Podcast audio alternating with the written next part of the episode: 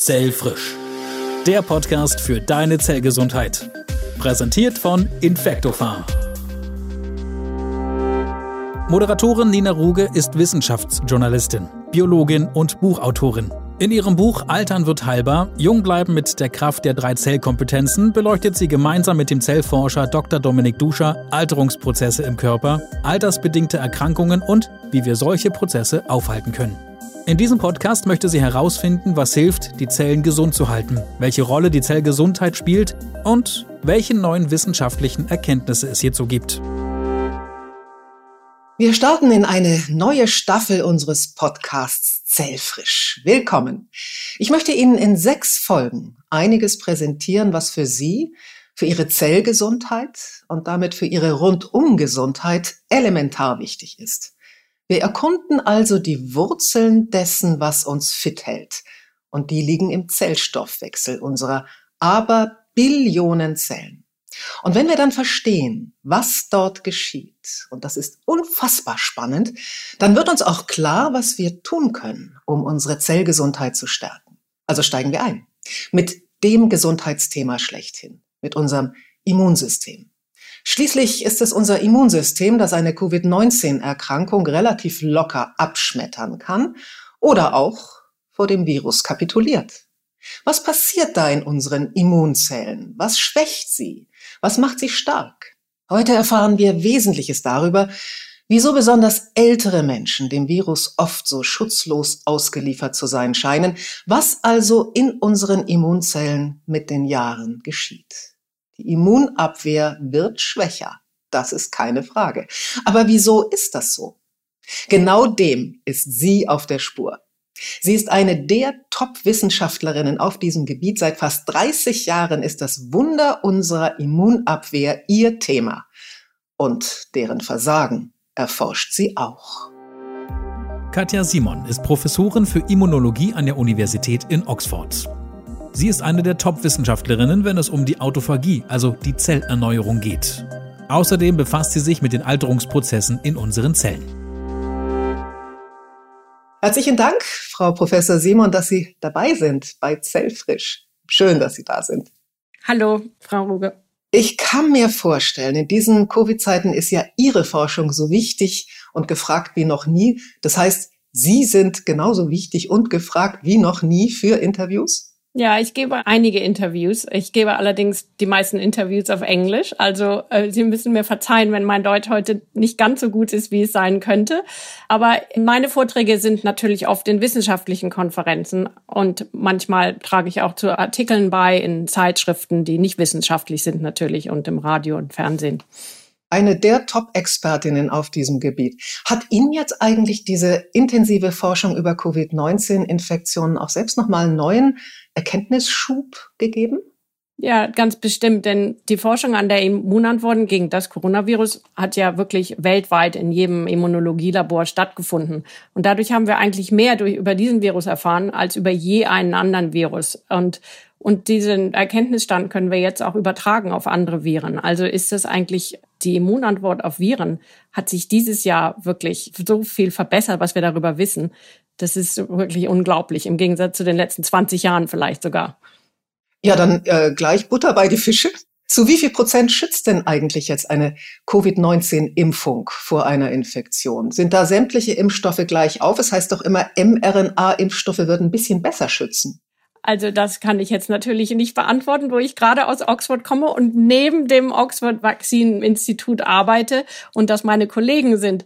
Aber natürlich zeigen die Zahlen, dass der Messenger RNA ähm, wesentlich besser funktioniert, nicht wesentlich besser, relativ besser funktioniert als das Oxford AstraZeneca Vaccine Impfstoff. Aber das ist wirklich, die Zahlen sind so wenig unterschiedlich, dass es keinen großen Unterschied macht, ob man nur mit dem einen oder anderen Impfstoff geimpft ist wichtig ist, dass alle Leute geimpft werden. Sie sind selbst einmal geimpft? Ihre Erfahrung?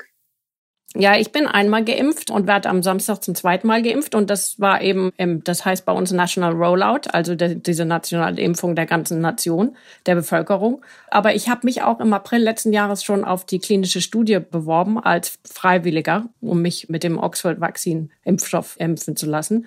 Und leider haben sie mir Placebo gegeben. Das hat sich jetzt rausgestellt bei der Entblindung. Das hat mich natürlich geärgert, aber trotzdem war ich froh, dass ich ein bisschen dazu beitragen konnte zu der Entwicklung dieses Impfstoffes. Ja, da müssen Sie ja. eben das zweite Mal noch geimpft werden. Äh, das ist AstraZeneca, was Sie bekommen haben. Ich bin jetzt zum zweiten Mal geimpft worden mit einem mRNA-Impfstoff mit Moderna und mich hat's beim zweiten Mal echt ziemlich hingehauen. Also ich hatte richtig starke Grippeeffekte. Ähm, woran liegt das? Ja, also das ist erstaunlich, dass der AstraZeneca beim ersten Mal ziemlich stark ist und komischerweise der Messenger-RNA-Impfstoff beim zweiten Mal einen umhaut. Also das erstaunt mich auch. Aber woran das liegt, ist, dass der Impfstoff eigentlich eine normale Immunantwort nachahmt. Und die erste Immunantwort kommt von der angeborenen Immunantwort. Und das ist auch im Impfstoff vorhanden. Das nennt man das sogenannte Adjuvanz. Und das zeigt einfach mal dem Körper, dass da was Fremdes in den Körper gelangt ist und eine Immunantwort gestartet werden muss. Und das findet in den ersten 24 bis 48 Stunden statt. Und diese Antwort führt eben zu Fieber, Schüttelfrost, Muskelschmerzen und so weiter. Und man denkt, dass diese erste Immunantwort eigentlich ziemlich wichtig ist, um dann die erworbene Immunität hervorzurufen. Und ich kann darüber noch ein bisschen später was erklären, aber das ist ganz wichtig, dass das eigentlich äh, genauso ist, wie wenn man eine virale Infektion hat. Und das heißt, wenn ich jetzt starke Wirkungen habe, dann ist das auch ein Zeichen dafür, dass ich viele Antikörper entwickle? Ich habe die Publikation nicht im Detail gelesen, aber ich habe gehört, dass es bei Kindern anscheinend wichtig ist, dass man die nicht unterdrückt, diese erste Antwort, damit die zweite Antwort eben die Antikörper genauso gut produziert werden. Stimmt das eigentlich? Es heißt ja, dass Grippeimpfungen, also ich habe mich immer jedes Jahr brav impfen lassen, habe auch trotzdem immer mal eine Grippe bekommen, dass der Schutz einer Covid-Impfung besser ist als der einer Grippeimpfung? Das kommt darauf an, wie alt sie sind. Aha. also es ist ja bekannt, dass die Grippeimpfung oder Influenza, sagen wir lieber, weil Grippe ja manchmal ein bisschen nicht ganz so präzise ist, dass diese Grippeimpfung bei älteren Leuten nicht so gut funktioniert. Und das fängt so erst ab 65 an. Also wenn ich sie jetzt angucke, denke ich, dass das auch noch nicht bei Ihnen der Fall ist. Aber ab 65 ist die Grippeimpfung eben nur noch 30 Prozent weniger gut im Durchschnitt als bei jüngeren Menschen. Während die Coronavirus-Impfung tatsächlich gezeigt hat, dass sie fast genauso gut ist bei älteren Menschen wie bei jüngeren. Das ist ja hochinteressant. Jetzt komme ich nochmal zu meiner Frage vom Beginn zurück. Kann man denn sagen, zu wie viel Prozent man wirklich geschützt ist, wenn man so eine Impfung gegen Corona erhält? Also jetzt, nachdem so viele Leute geimpft worden sind, also diese Feldstudien sozusagen, hat man genau festgestellt, wie, wie gut das ist. Und die Zahlen haben wir ja gehört. Messenger RNA ist, ist 95 Prozent und AstraZeneca, Oxford Vax Impfstoff ist ein bisschen weniger. Und in diesen Feldstudien kann man ja sehen, wie viele Leute sich infizieren in der Kontrollgruppe gegenüber der anderen Gruppe. Und dadurch kann man das ausrechnen. Ganz eindeutig. Aber man kann natürlich auch Immunantworten messen, die natürlich weniger eindeutig zeigen, ob man geschützt ist oder nicht, aber die sehr quantitativ sind. Mhm. Kann man sich denn, wenn man die Immunabwehr aufgebaut hat, trotzdem noch infizieren? Das habe ich immer wieder mal gelesen. Aber man merkt nichts davon. Ja, das ist ganz interessant. Das wussten wir vorher auch nicht, weil das zum ersten Mal eigentlich so richtig bearbeitet worden ist in dieser Pandemie, nämlich, dass man, wenn man geimpft ist, sich tatsächlich nochmal infizieren kann, aber man das nicht merkt. Man hat keine Symptome mehr, weil die Immunantwort, das Immunsystem ist ja jetzt vorbereitet auf diese zweite Infektion und hat sich das gemerkt vom ersten Mal durch die Impfung. Und deswegen kann man sich zwar infizieren, aber wahrscheinlich ist es so, dass man sich nur so niedrige Titer, Virustiter hat, das heißt Konzentration des Virus hat, dass man das nicht an andere weitergeben kann. Also insofern ist die Impfung total wichtig der ganzen Bevölkerung, weil es nicht nur den schützt, der sich infiziert, sondern auch man schützt auch die Bevölkerung, weil es eben nicht weitergegeben kann durch eine Impfung. Und das wussten wir vorher auch nicht, dass man dann immer noch den Virus feststellen kann. Das liegt halt daran, dass wir jetzt Millionen von Leuten getestet haben, ob sie den Virus noch haben, trotz Impfung. Und da kann man wirklich sagen, wenn dieses Virus dann doch noch mal zu einer Infektion führt bei einem Geimpften, ist der aber zu 100 Prozent nicht ansteckend. Also zu 100 Prozent nicht ansteckend, das würde ich als Wissenschaftlerin jetzt nicht dazu ja sagen. Ich glaube, was Sie gefunden haben, ist, dass der zu 50 Prozent weniger ansteckend ist. Ach, 50, das ist aber eine interessante Zahl. Ja, dass die Geimpften anstecken können, Sprich, es ist nochmal ein Argument, sich impfen zu lassen. Ne? Genau, ganz genau. Obwohl ich nichts davon merke, kann ich Träger des Virus sein und zu 50 Prozent anstecken. Ja, weil wenn es mehr Geimpfte gibt, gibt es auch weniger Virus, ganz allgemein. Und das ist aber so, dass es nicht hundertprozentig ist. Das ist klar. Vielleicht können Sie uns kurz an dieser Stelle so für Laien äh, verständlich erklären, wie eigentlich so eine so ein Impfschutz im Körper auf Zellebene aufgebaut wird. Die erste Antwort ist eben aufgebaut auf die ähm, angeborene Immunität und die wird durch Makrophagen, Zellen, die heißen Makrophagen, Neutrophile oder dendritische Zellen hervorgerufen. Und die können das Bakterium oder das Virus oder den Fremdkörper erkennen als Fremdkörper und schütten dann lösliche Stoffe aus. Die nennen wir Zytokine.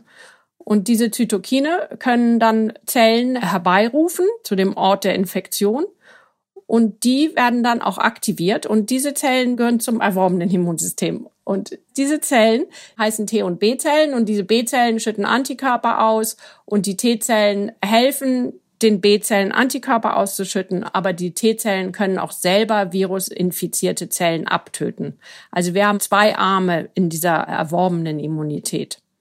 Und die ist auch sozusagen das Gedächtnis der Impfschutz, dass so schnell ähm, das Virus erkannt wird, wenn dann tatsächlich eine Infektion stattfindet und ganz, ganz schnell auch die Antikörper gebildet werden. Genau. Die können dann zu, zum Teil den Virus direkt abwehren in der ersten Infektion.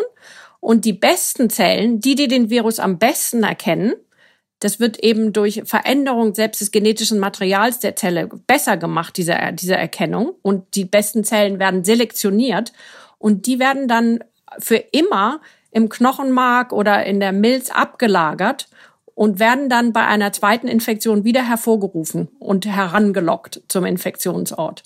Und die leben dann dort Jahrzehnte oder so lange, bis wir wieder den Virus sehen. Es kann ja erst wieder in 20, 30 Jahren sein. Fantastisch. Aber das würde ja bedeuten, dass eine Impfung lebenslang immunisiert. Ja, also wenn sich die Zellen so lange halten, das wissen wir eben jetzt hier bei diesen neuen Plattforms, also Messenger RNA und auch Adenovirus, nämlich der AstraZeneca, ne, wissen wir eben noch nicht so genau, wie lange hält sich das, wie lange ist das Gedächtnis dieser Zellen, wie lange halten sich die Zellen, wie viel haben wir davon abgelagert und produziert, um die im Knochenmark abzulagern, ist, ist nicht bekannt. Und das wissen wir halt noch nicht, weil wir erst seit einem Jahr impfen. Haben Sie eine Vermutung? Ich nehme mal an, weil wir wirklich noch nicht so viele Überraschungen jetzt erlebt haben durch diese neue Pandemie, diese Infektion und auch die Impfstoffe scheinen alle wie normal zu funktionieren. Ich sehe keinen Grund, warum sich die, diese Gedächtniszellen nicht lange halten können. Aber Sie wissen ja zum Beispiel, dass man Tetanusimpfung auch alle zehn Jahre erneuern muss. Also bei manchen Impfstoffen ist es halt so, dass man neu erneuern muss.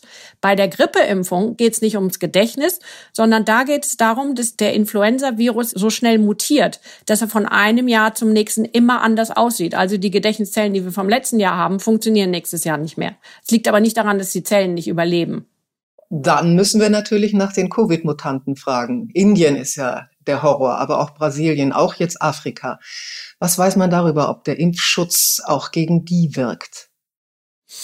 Also zur brasilianischen und südafrikanischen Variante wissen wir schon eine ganze Menge. Wir wissen zum Beispiel, dass die Antikörper zum Teil nicht mehr so gut funktionieren, wie wenn wir jetzt mit der normalen Variante aus Wuhan oder auch der Kent-Variante impfen.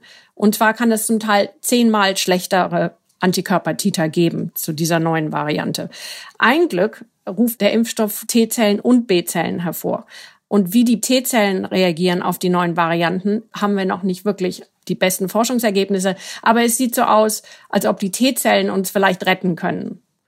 Zur indischen Variante wissen wir noch gar nichts. Also da war ich jetzt gerade im Seminar letzte Woche hier in Oxford von den ganzen Immunologen und selbst die haben auch noch nicht geguckt. Es ist noch zu früh. Es dauert eine Weile, bis man diese Experimente gemacht hat mit den neuen Varianten.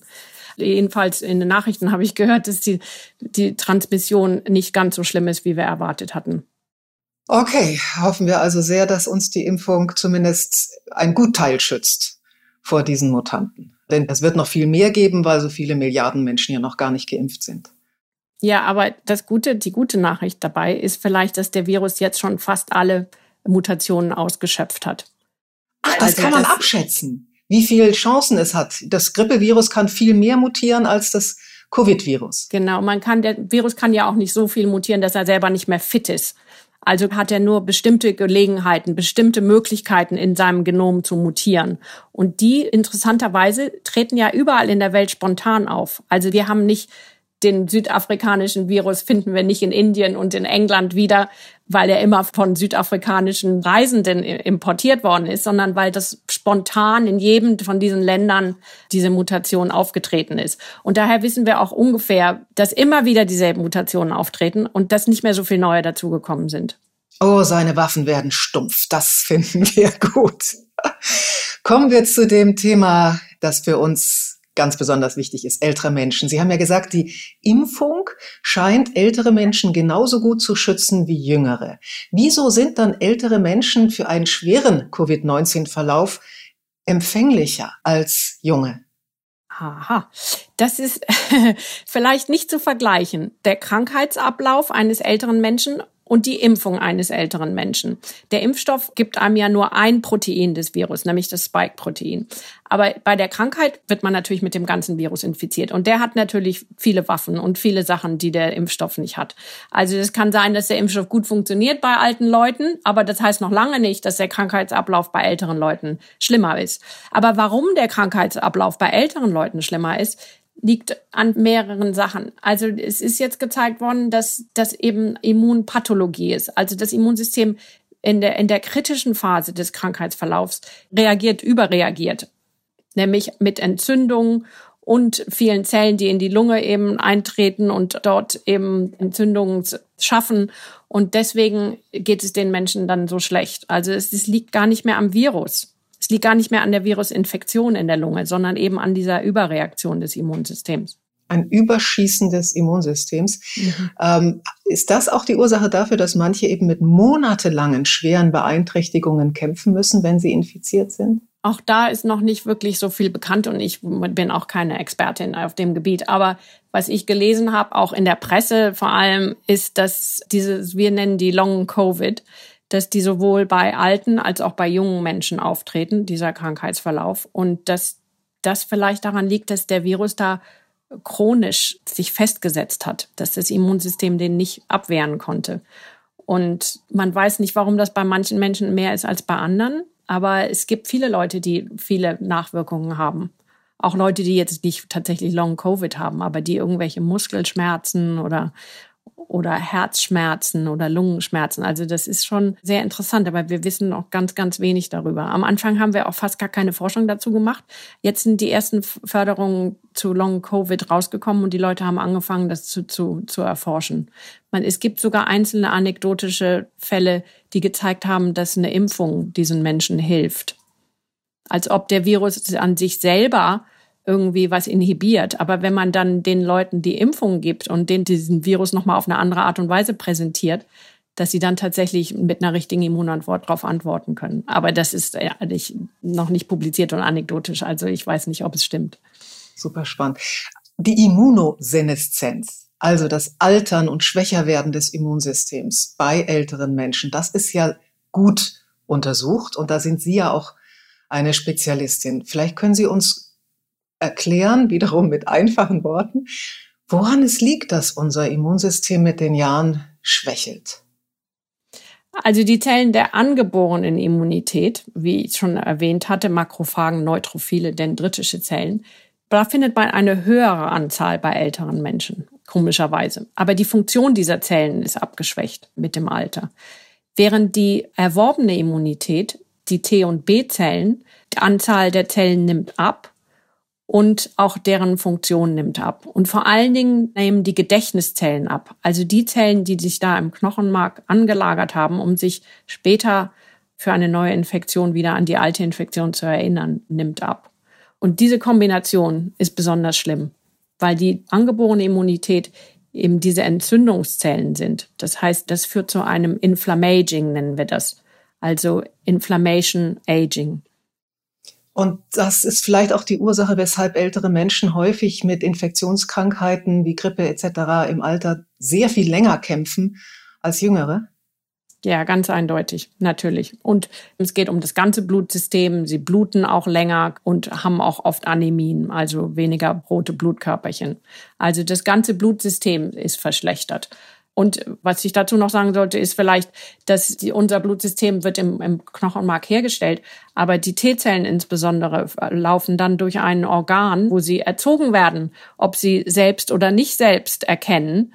Und das heißt der Thymus. Und dieses Organ geht schon in jungen Jahren eigentlich zurück und, und verschwindet. Das heißt, unsere T-Zellen, die wir im Körper haben, haben wir schon wenn man so alt ist wie ich, 40 Jahre mit, tragen wir die mit uns rum. Und wenn man dann natürlich neue, immer wieder neue Infektionen sieht, kann man sich vorstellen, dass das vielleicht nicht reicht, dieser Pool an T-Zellen, den wir da haben.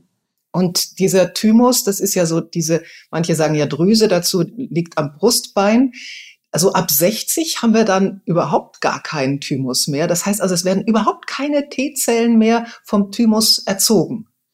Genau, wir müssen uns dann verlassen auf die T-Zellen, die wir schon haben. Aber in HIV-Erkrankten haben sie gezeigt, dass wenn wirklich gar keine T-Zellen mehr da sind, weil der HIV-Virus ja ähm, die T-Zellen umbringt, also die infiziert und damit umbringt, kann der Thymus trotzdem noch mal ein bisschen T-Zellen rauslassen.